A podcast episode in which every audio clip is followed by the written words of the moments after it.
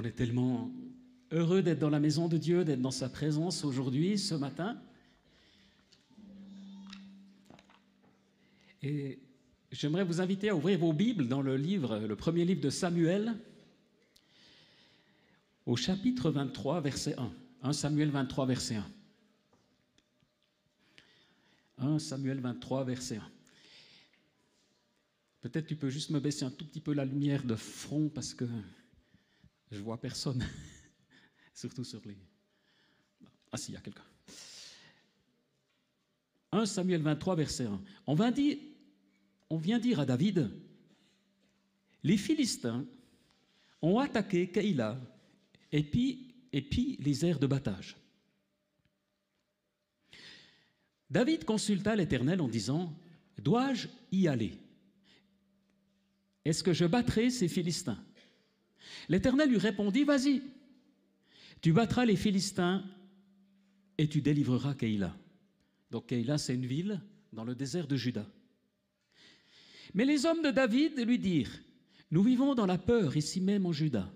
Que se passera-t-il si nous allons à Keïla pour combattre les troupes des Philistins? David consulta de nouveau l'Éternel et l'Éternel lui répondit, Lève-toi, descends à Keïla, car je livre les Philistins entre tes mains. Alors David alla donc avec ses hommes à Keïla, il se battit contre les Philistins, il emmena leur bétail et leur infligea une grande défaite. C'est ainsi que David délivra les habitants de Keïla.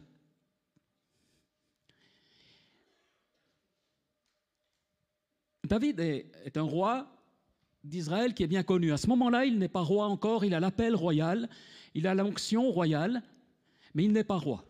À ce moment-là, dans le livre de Samuel qui retrace sa vie, il est fugitif. Parce que son beau-père, Saül, veut sa mort. Il est donc fugitif et avec sa famille, il s'est réfugié de l'autre côté, dans un pays étranger, le pays de Moab. Le pays de Moab. Mais un prophète est venu vers lui et lui a dit, retourne en Juda. Alors il a laissé sa famille auprès du roi de Moab pour qu'il soit protégé, et lui-même avec ses hommes a obéi et est revenu côté Juda.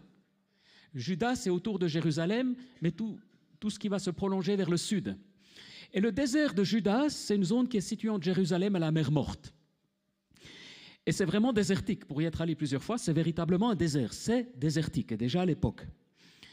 Et là, David se réfugie dans des régions désertiques, aussi des régions avec quelquefois des forêts, quelquefois des oasis, comme Engedi, avec des grottes aussi. Et il va passer plusieurs mois, plusieurs années à se réfugier, en quelque sorte à prendre la fuite. Et donc il est là, dans une petite ville, et il apprend que les Philistins, alors les Philistins sont à, l'ouest d'Israël, côté Méditerranée, et c'est un peuple qui est l'ennemi juré d'Israël. Et voilà que ces Philistins, depuis toujours, mais là précisément aussi, menacent d'envahir une petite ville du désert de Juda. Et David, qui est chassé par Saül, son beau-père, qui est menacé, qui a mis quand même sa famille en sécurité, il voit cette ville qui va être prise d'assaut par les Philistins. Et là, il se dit, mais c'est pas juste. Personne ne fait rien. Et encore moins Saül, le roi, qui devrait agir pour défendre cette ville. Et personne ne fait rien. Alors il dit, moi je vais y aller. Avec mes hommes, on va y aller. Et je suis touché par ce cœur de David qui, au cœur des difficultés, au cœur de la tempête, au cœur des moments difficiles, voit la détresse encore plus grande d'une ville qui menace de sombrer. Et donc il s'apprête entrer dans cette bataille, dans ce combat, avec le cœur qu'il a. Qu'est-ce qu'il a de plus qu'un cœur? Il y a des hommes qui l'ont suivi, mais ce ne sont pas des guerriers formés, ce sont des, personnes un peu comme lui qui sont aussi en fuite, qui se sont réunis autour de lui, parce qu'ils cherchaient un meneur d'hommes, et ils vont. Et là, il fait une chose qui est juste, c'est qu'il va faire des dizaines de fois dans sa vie, des dizaines de fois dans sa vie, il est dit qu'il consulte l'Éternel. Il consulte l'Éternel. Tu peux baisser un tout petit peu les deux spots quand même? C'est revenu comment et, parce que j'aime bien avoir le contact visuel aussi avec vous. Et en fait, il a, à ce moment-là, la réponse de Dieu qui lui dit, oui, vas-y, je livre les Philistins entre tes mains. Mais comme on l'a lu, il y a un petit souci, c'est que les hommes de David ne sont pas du même avis. Il dit, voilà, on a déjà peur où on est, on a déjà peur ici, et toi tu nous veux dans une situation pire que celle-là. Alors David reconsulte le Seigneur. Et Dieu ne le lui reproche pas, mais Dieu confirme. Il prend ses hommes, il y va, il libère la ville. Quelque temps plus tard, c'est de nouveau Saül qui se manifeste pour à nouveau pourchasser David. Et David, bah, il est resté dans cette ville de Keïla qu'il a libérée. Il apprend par des espions que Saül le menace, menace d'arriver. Et là, le Seigneur lui révèle que cette ville qu'il vient de délivrer va le livrer à Saül, les traîtres, trahison. Dieu le lui révèle. Et donc il décide de quitter cette ville. Et c'est une bonne décision. Il quitte cette ville parce qu'en effet, ces gens qu'il vient de libérer n'ont aucune loyauté, vont le trahir et le livrer à Saül. Et puis la suite du récit dans le livre de Samuel, c'est une succession de, menaces de la part de Saül, de la part des uns, de la part des autres, et David qui se faufile à Engedi, dans les grottes, à travers tout, tout, le désert, et à chaque fois il est dit, mais Dieu ne le livrera pas entre les mains de Saül. Et à travers de cette histoire que j'ai brièvement résumée, j'aimerais nous poser quatre questions ce matin. Dans les deux premiers chants que nous avons chantés, il était parlé de désert. Et dans les déserts, dans la Bible, il y a une forte symbolique. Et le désert dans la Bible, évidemment, représente la sécheresse, on le comprend. Évidemment, ça représente un, un endroit solitaire, de solitude. Mais ce n'est pas nécessairement symbolique d'un endroit d'épreuve, ou en tout cas pas de grande souffrance.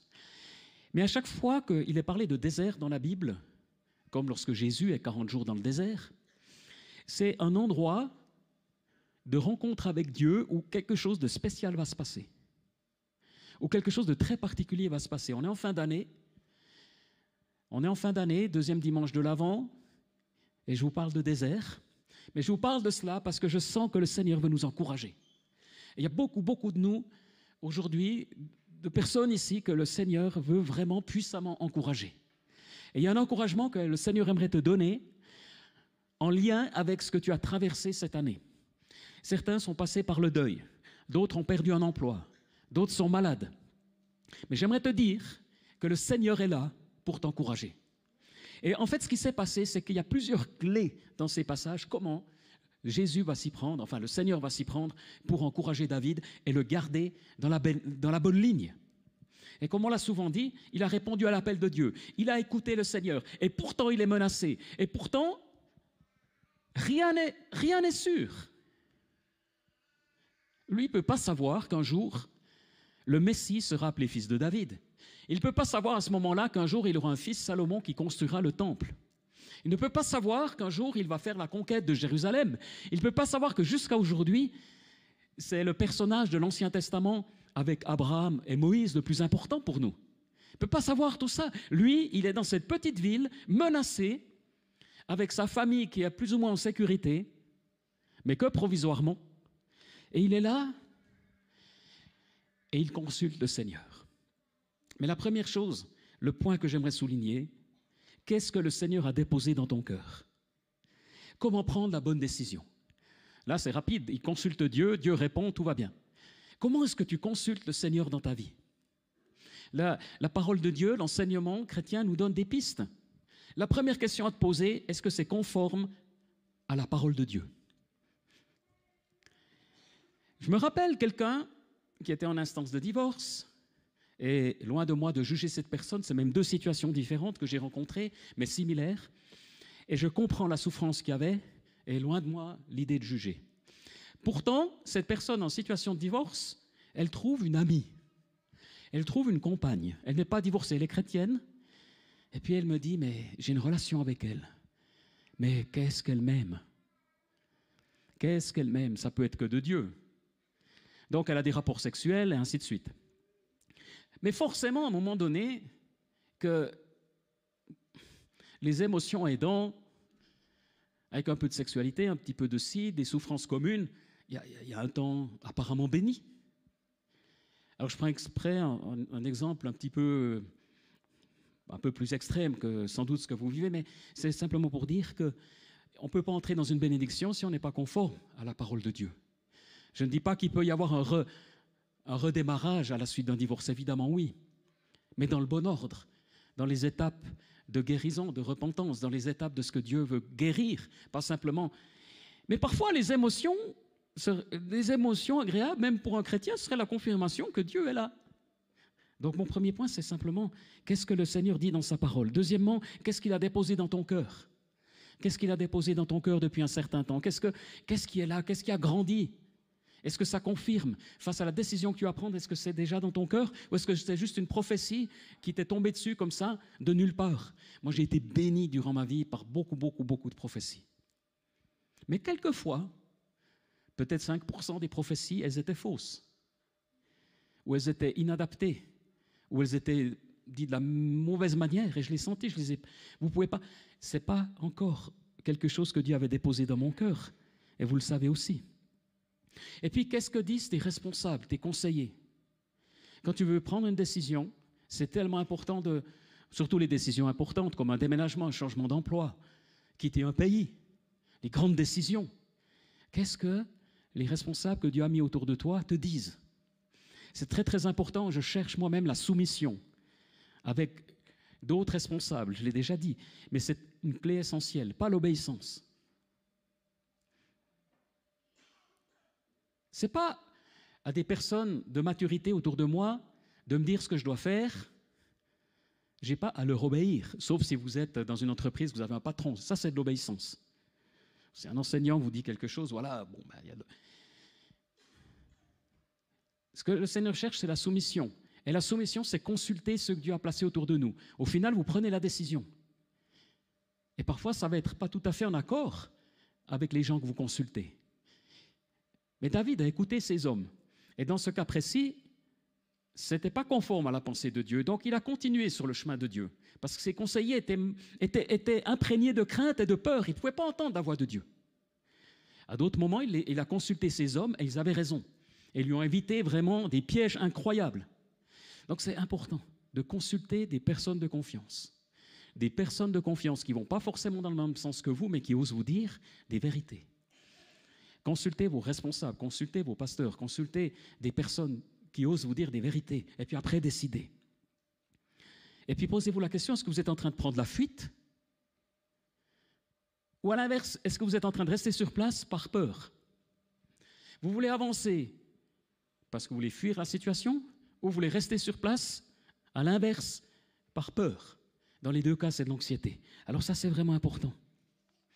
Ma question c'est, qui te connaît? Qui connais-tu? Qui a le droit de parler dans ta vie?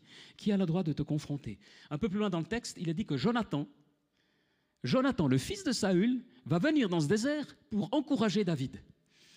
Et c'est un moment fort. Et en fait, ce Jonathan, il avait compris quelque chose. Il, avait, il avait vu David qui allait se lever, qui allait prendre la place, qui lui était destiné à lui-même, à Jonathan, en tant que fils du roi. Il aurait dû être le roi, mais il sait que ce n'est pas le cas. Il sait que Dieu a choisi David. Et il en est heureux. Contre la vie de son père, contre la vie de son père, pas pour déshonorer son père, mais parce qu'il est obéissant. Il honore Dieu d'abord, il va trouver David et il l'encourage. Et ça marche. David en ressort encouragé. Dieu place des gens autour de toi qui vont être déterminants. Parce qu'il y a le Saint-Esprit qui est le consolateur, l'encourageur, bien sûr. Mais moi, j'ai remarqué que les personnes autour de nous sont des sources incroyables d'encouragement. Cette semaine, j'étais dans un de mes groupes Connect, on peut dire ça comme ça, J'en ai plusieurs, mais là, c'est un des groupes, on se réunit quatre fois par année. C'est pas énorme, mais c'est sept personnes qui sont dans le ministère, principalement en Suisse allemande, des, ministères similaires, dans plusieurs villes de Suisse alémanique, et on se voit pour plusieurs heures. Et là, c'était même deux jours.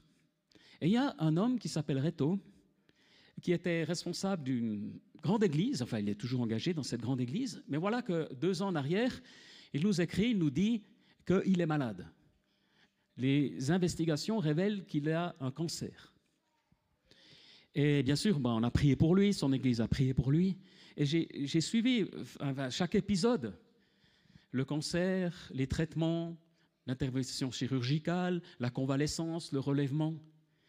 Mais quand j'ai vu cet homme, j'étais impressionné par la grâce et la joie du Seigneur. J'étais juste impressionné. Et cet homme, qui pourrait être effondré, est une source de vie. Et ce que je suis en train de dire là, c'est un homme qui croit au miracle. Là, il n'a pas vécu le miracle au sens euh, direct du terme, au sens premier du terme. Mais j'ai été touché par cet homme qui passe par une épreuve quand même de haut niveau, qui en ressort pour l'instant rétabli, il faudra, mais surtout qui a une communication, une présence de Dieu est centrée sur Christ, centrée sur Christ, et une source d'encouragement et, qui, comprend l'essentiel de la vie, qui comprend l'essentiel. Dieu est en train de nous toucher. Dieu est en train de nous parler. Dieu est en train de te parler ce matin. Parce que dans les moments de désert, de lutte, de combat, il y a une école divine. Et j'ai un psaume qui m'a touché ici. C'est tout dans la même série de psaumes, dans, dans, le même contexte spirituel, dans le même contexte spirituel aussi de, ce désert de Juda.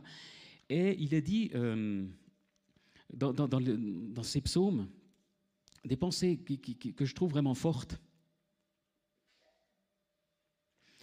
Dans le psaume 66, verset 8, Peuple, bénissez notre Dieu, faites retentir sa louange. C'est ce qu'on a vécu ce matin. Il nous a conservé la vie, il n'a pas permis que notre pied trébuche. Waouh Il n'a pas permis que ton pied trébuche. C'est-à-dire, il n'a pas permis que tu t'en tout va bien. Et au verset plus loin, En effet, tu nous as mis à l'épreuve Ô Dieu, tu nous as purifiés au creuset comme l'argent. Tu nous as amenés dans un piège. Tu as mis sur nos reins un fardeau pesant. Tu as fait monter des hommes sur notre tête. Nous avons traversé le feu et l'eau. Mais tu nous en as tirés pour nous donner l'abondance. Une contradiction totale. D'un côté, mais le Seigneur ne permet pas que tu trébuches. Puis au verset suivant, il décrit mais épreuve sur épreuve, drame sur drame. Et on a beaucoup, beaucoup de textes dans les psaumes complètement au premier abord contradictoire. Psaume 56, verset 4. Quand je suis dans la crainte, je me confie en toi. Verset suivant, je loue Dieu pour sa parole, je me confie en Dieu, je n'ai pas peur. Donc, David, là, il est capable de dire, quand je suis dans la crainte, je me confie en Dieu. Dans le verset suivant, je n'ai peur de rien. Parce que c'est très condensé, mais il passe par ces différents états d'âme. Aujourd'hui, c'est normal qu'on ait des craintes, qu'on ait des peurs, des appréhensions. Et puis c'est normal qu'on en sorte parce qu'on reçoit des réponses de Dieu. On reçoit des réponses de sa part. On reçoit des réponses de sa part. Et plusieurs des psaumes sont en lien avec ce combat avec Saül et se, se trouvent justement alors qu'il est dans le désert de Juda. Et ce que j'ai réalisé, un point aussi tellement important, c'est que lorsqu'on lit le récit de David dans Samuel, on se dit, mais voilà, Dieu lui parle, et puis bon, il y a un petit peu d'hésitation de ces hommes. Et puis Dieu lui reparle, elle y va, il y a il y a la victoire, et puis il s'en sort. Et puis... Mais quand on lit les psaumes, on voit le combat intérieur. Et les psaumes se rapportent à des épisodes de la vie de David qui sont marqués du surnaturel de Dieu, de l'intervention divine, mais les psaumes nous révèlent les combats intérieurs. Et j'aimerais te dire ce matin, si tu vis un combat intérieur, si tu vis un combat intérieur, si tu as des questions, si tu as des interrogations, si tu as des luttes intérieures, si tu as des choses contre lesquelles tu te bats, peut-être des addictions, peut-être des déprimes, peut-être même des formes de dépression, eh bien j'aimerais te dire, ne crains rien, parce que c'est précisément ce que Dieu est en train de travailler dans ta vie, dans ton cœur. Il y a un processus divin. Il y a un processus divin juste en ce moment. Et peut-être juste en cette fin d'année. Et, je suis impressionné en fin d'année, le nombre de tensions, dans les familles, parfois dans les églises, parfois dans les relations. Il y a une sorte de pression de fin d'année. Peut-être c'est lié au mois de novembre, peut-être c'est lié au brouillard. Je ne suis pas sûr qu'à Chaux-de-Fonds, il y ait moins de pression. Il y a des pressions quand même qui sont là, je ne sais pas. Il y a comme, comme si la fin de l'année avec Noël, ça devait être la fête de la joie, de la paix, mais tout est à l'encontre de ça dans la vie, la, suractivité. on, est, plein de contradictions, mais, ce n'est pas grave. Dieu nous fait passer le creuset. Quand il a parlé du creuset dans la Bible, c'était le forgeron qui faisait fondre les métaux pour éliminer les scories, parce qu'une fois que vous faites fondre un, métal et qu'il y a des scories, c'est-à-dire des éléments impurs, ils vont surnager, vous pouvez les éliminer, puis vous gardez vraiment le, métal précieux, l'argent ou l'or. Moi, j'ai fait ça quand j'étais ado, alors pas avec l'or et de l'argent, avec du plomb, mais ça fonctionne aussi. J'aimais bien parce que ça fond à 300 degrés, donc euh, on peut bien s'amuser. Enfin, dites-le pas à vos enfants. C'est quand même toxique. Mais je, voyais bien ça, vous pouvez faire des, plein, plein de jolies formes et de choses. Et en fait, c'est ce que le Seigneur permet. Il y a une sorte de fonte. Et on avait parlé du caractère ces dernières semaines. N'est pas mon propos aujourd'hui, mais c'est plutôt la vie intérieure. Mais je sens que le Seigneur veut t'encourager ce matin. Il y a un puissant encouragement. Ces derniers temps, je priais le Seigneur, puis je lui disais, mais je ne te vois pas assez agir. Égal, agite plus, et je sais que Dieu agit. Alors, j'ai plutôt prié, mais Seigneur, ouvre-moi les yeux pour que je vois. Et je continue cette prière. Ouvre-moi les yeux. Mais notamment au niveau international. À un moment donné, j'étais, euh, parce que je prie évidemment au niveau international, on prie pour des sujets, pour le peuple de Dieu, pour Israël, pour différents. Et j'ai eu comme un petit clin d'œil du Seigneur hier. Vous avez ce, ce magnifique sapin de Noël. Il ne faudra pas y mettre le feu, c'est tout en bois. Et en fait, c'est hier, il y avait la fête des chrétiens indonésiens ou des Indonésiens chrétiens de Suisse qui s'est déroulée ici dans les locaux avec une fête, célébration de Noël, des chants de louanges, un truc incroyable. Et 500 euh, personnes étaient ici, ont mangé aussi, et puis avaient pris les locaux. Euh, c'était euh, voilà, initié notamment par Ronnie Paticina, par Melissa aussi et d'autres. Et en fait, ils font ça chaque année dans différents lieux de Suisse magnifique fête à la gloire du Seigneur.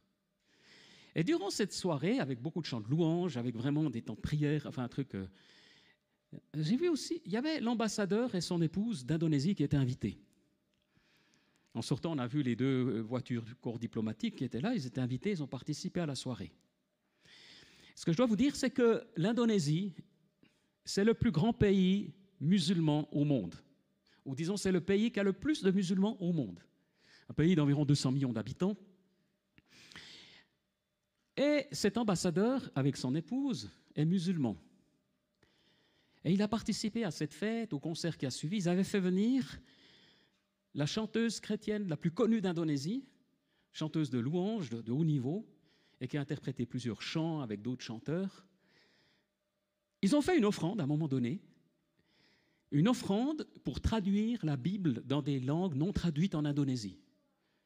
Ils ont réuni une offrande de 2000 francs, ils l'ont annoncé. Et tout ça devant l'ambassadeur et son épouse qui avaient le hijab, enfin le hijab, le voile. Et plusieurs femmes musulmanes, ils étaient assis tout devant. Ils applaudissaient les chants, ils étaient. Et puis, à un moment donné, l'organisatrice a dit, devant tout le monde, elle a donné un témoignage, elle a dit, on a beaucoup prié pour cet événement. Beaucoup prié parce que financièrement, ça allait être délicat. Évidemment, parce qu'ils offraient à manger à 500 personnes. Ils louent les locaux ici aussi. On ne peut pas vraiment faire un, prix d'amis plus que ça, un petit peu, mais on a des charges aussi. Enfin, je ne sais pas quelles étaient. Certainement plusieurs milliers de francs. Elle dit, mais on a prié, on a prié, l'ambassadeur qui est là. Et puis l'ambassade nous a donné de l'argent pour la fête de Noël. Enfin, la fête de Noël, pour le culte de Noël. Et l'ambassade leur a donné sans doute plusieurs milliers de francs. Et tout à coup, mes yeux se sont ouverts intérieurement, puis je me suis dit, mais incroyable Seigneur. Voilà que le plus grand pays musulman au monde, dont l'ambassadeur est ici, musulman, donne de l'argent pour que ces gens puissent célébrer le Seigneur Jésus ici au Centre Vie. Amen. Et là, je me suis dit, on s'est dit avec ma femme, mais c'est incroyable. Alors, je suis allé parler avec l'ambassadeur Kelkomo, on les a bénis, on a souhaité la, grâce de Dieu. J'ai dit, mais vous, vous êtes plutôt catholique, plutôt musulman. Non, non, je suis musulman, mais, mais on sentait un homme de cœur un homme de cœur. Bien sûr, il est diplomate, mais quand même. Et euh, suis touché parce qu'il y avait, à un moment donné, ils ont chanté l'hymne national indonésien. C'était aussi très émouvant, très touchant. Et donc, j'ai été touché par ces chrétiens d'Indonésie qui sont en Suisse, qui aiment le Seigneur, pour beaucoup d'entre eux, et qui célèbrent Dieu, qui ont invité leurs amis, leurs connaissances. Beaucoup de gens qui étaient là n'étaient pas chrétiens, des musulmans étaient là, assez au premier rang, mais sans aucune gêne de l'Évangile sans aucune gêne. Tout était centré sur Jésus de bout en bout. Tous les chants étaient centrés sur Jésus-Christ. Tous. Et puis il y avait plusieurs dames avec le voile qui étaient là. Tu te dis, mais Seigneur, un petit clin d'œil de ce que Dieu fait dans le monde d'aujourd'hui. Il y a 10% de chrétiens en Indonésie, mais 90% de musulmans, encore une fois. Pour l'instant, relativement un pays relativement tolérant par rapport à d'autres. Enfin, ce que je voulais dire, c'est que ça, ça m'a encouragé. Je me suis dit, on peut vivre un petit moment du royaume de Dieu ici, à Neuchâtel. Enfin, en tout cas, ces gens-là peuvent le vivre. On a pu être invités, juste un petit peu goûter à ce moment. Et je me suis dit, mais Dieu nous surprend. Même si c'est un petit peu d'argent, mais là c'était significatif, et Dieu a des voix. Alors, Dieu peut ouvrir vos yeux aussi sur ce qui se passe dans votre entreprise, dans ce que vous êtes, dans les moments difficiles, dans les ripostes diaboliques. David libère cette ville. Et puis ces gens qu'il a libérés le trahissent, le dénoncent. Est-ce que ça vous est arrivé d'être trahi par quelqu'un? Par un horrible païen? Ou par un frère, une sœur en Christ? Par un conjoint, quelqu'un de votre famille, quelqu'un qui vous est proche? C'est ce qui arrive à David. Parce qu'encore, dit-il David, si c'était quelqu'un qui me déteste, si c'est quelqu'un avec qui un ennemi, non, c'est mon frère qui me trahit. C'est mon frère qui m'abandonne. C'est mon frère, ma sœur. La riposte, et là encore Dieu teste nos cœurs. Là encore Dieu le relève. Et il continue. Qui n'a pas vécu ça? Qui n'a pas vécu ces moments de trahison? Et là encore Dieu va le relever. Alors David va de déception en déception, d'incompréhension en incompréhension. Tous l'abandonnent. Et même par moments, le Seigneur semble abandonner. Et puis il reconnaît ses fautes, David. Il le sait, il n'a pas été à l'auteur par moments. Dans tous ses psaumes, il le dit. Mais en même temps, il sait que Dieu est là parce qu'il veut le servir de tout son cœur. Il cherche sa présence. Et il dit, mais j'ai soif de toi dans le désert où je suis de Judas, j'ai soif de ta présence.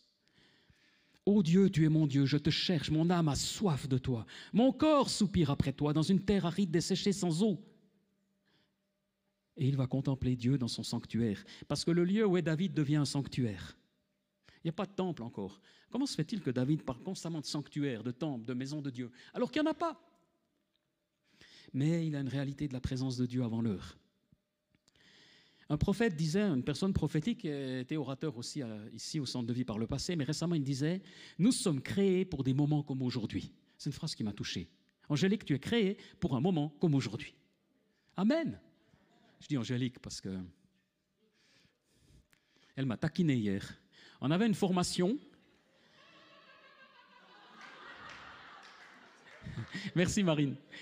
Alors on, avait une formation, et puis euh, voilà, il y a le café, il y a le bar, et moi j'arrive, et puis il y avait Yann, David et Angélique, et puis bravement je salue chacun. Et puis Angélique, elle me dit, tu sais, quand on salue quelqu'un, on le regarde dans les yeux. Comment? Ou tout court, on le regarde déjà. Et puis, elle avait raison. Donc, j'étais pris dans la journée, j'avais mille choses en tête. Alors, j'ai regardé les deux premiers, puis la troisième. Alors, comme Angélique, elle n'a pas sa langue dans sa poche, elle m'a remis à l'ordre, puis après, tu as encore ajouté, tu as dit, tu sais, les enfants, c'est un truc qu'on leur apprend quand ils sont petits déjà. Alors,